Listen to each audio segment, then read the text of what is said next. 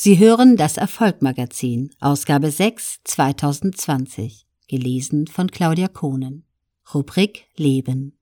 Ich wusste, dass Steve gerne ausgedehnte Wanderungen unternahm, oft in Begleitung von Freunden oder Kollegen, aber ich war überrascht, dass er mich ausgerechnet jetzt darum bat und auch etwas alarmiert. Ich wandte mich an Tom und fragte ihn, was Steve seiner Meinung nach von mir wollen könnte. Wir waren uns einig, dass er entweder einen Rückzieher machen oder Nachforderungen stellen wollte. Als ich mit Steve das Gebäude verließ, blickte ich auf die Uhr. Es war 12.15 Uhr.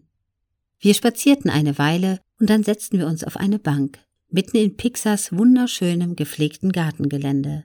Steve legte mir von hinten seinen Arm auf die Schulter, was ich als eine schöne, unerwartete Geste empfand. Dann sagte er, ich werde Ihnen jetzt etwas sagen, das nur Loreen, seine Frau und meine Ärzte wissen. Er bat mich um absolute Verschwiegenheit, und dann offenbarte er mir, seine Krebserkrankung sei erneut ausgebrochen. Jahre zuvor hatte man bei ihm eine seltene Form von Bauchspeicheldrüsenkrebs diagnostiziert und nach einer Operation hatte er verkündet, er sei komplett geheilt. Nun war der Krebs zurück. Steve, warum erzählen Sie mir das? fragte ich. Und warum gerade jetzt? Ich werde Ihr größter Aktionär und ein Mitglied Ihres Verwaltungsrats werden, sagte er. Ich finde, angesichts dieser Nachrichten schulde ich Ihnen das Recht, aus dem Deal auszusteigen. Ich blickte erneut auf meine Uhr. Es war 12.30 Uhr, knapp 30 Minuten vor der Bekanntgabe der Akquisition. Ich war mir nicht sicher, wie ich reagieren sollte und hatte Mühe, diese überraschende Nachricht zu verarbeiten. Dabei fragte ich mich auch, ob damit irgendwelche Offenlegungspflichten verbunden waren. Musste ich unseren Verwaltungsrat einweihen? Konnte ich unser Chefjustiziar dazu befragen? Steve hatte sich völlige Verschwiegenheit ausgebeten, daher konnte ich nur sein Angebot annehmen und den Deal, den ich so dringend wollte und den wir so dringend brauchten, abblasen. Schließlich sagte ich, Steve, in weniger als 30 Minuten verkünden wir einen Deal über mehr als sieben Milliarden Dollar. Was soll ich meinen Verwaltungsrat sagen? Dass ich kalte Füße bekommen habe? Steve antwortete, ich solle die Schuld auf ihn schieben. Dann fragte ich, gibt es noch irgendwas, was ich darüber wissen sollte? Helfen Sie mir, eine Entscheidung zu treffen. Steve erzählte mir, der Krebs habe bereits seine Leber befallen und es sehe nicht gut aus. Er würde alles tun, um den Highschool-Abschluss seines Sohnes Reed zu erleben, sagte er.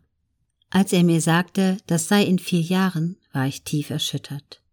Es war unmöglich, über beides gleichzeitig zu sprechen, seinen bevorstehenden Tod und die Transaktion, die wir in wenigen Minuten vollziehen würden. Ich beschloss, das Angebot aus dem Deal auszusteigen, abzulehnen. Selbst wenn ich es angenommen hätte, hätte ich es unserem Verwaltungsrat nicht erklären können, der der Transaktion nicht nur zugestimmt, sondern auch meine monatelangen eindringlichen Plädoyers erduldet hatte. In zehn Minuten würden die Pressemitteilungen verschickt werden. Ich hatte keine Ahnung, ob ich das Richtige tat, aber ich kalkulierte in Windeseile, dass Steve für die Transaktion an sich nicht von ausschlaggebender Bedeutung war, auch wenn er für mich überaus wichtig war. Schweigend kehrten wir zum Atrium zurück. Später sprach ich mit Alan Braverman, dem ich vertraute wie einem leiblichen Bruder, und weihte ihn ein. Er unterstützte meine Entscheidung, was eine große Erleichterung für mich war. Abends weihte ich auch Willow ein. Willow kannte Steve seit vielen Jahren, lange, bevor ich ihn kennenlernte. Und anstatt auf einen ganz großen Moment in meiner ersten Zeit als CEO anzustoßen, weinten wir beide über Steves Nachricht. Egal was er mir gesagt hatte und wie entschlossen er gegen seine Krebserkrankung ankämpfen wollte, graute uns vor dem, was ihm bevorstand. Der Pixar-Deal wurde um 13.05 Uhr bekannt gegeben. Nachdem Steve und ich mit der Presse gesprochen hatten, standen wir mit John und Ed auf einer Plattform in dem riesen Pixar-Atrium vor fast 1000 Pixar-Mitarbeitern. Bevor ich das Wort ergriff, überreichte mir jemand eine Luxorlampe als Andenken an diesen Moment. Spontan bedankte ich mich bei der Belegschaft und sagte ihnen, sie würde von nun an unser Disney-Schloss beleuchten. Und das hat sie seitdem getan.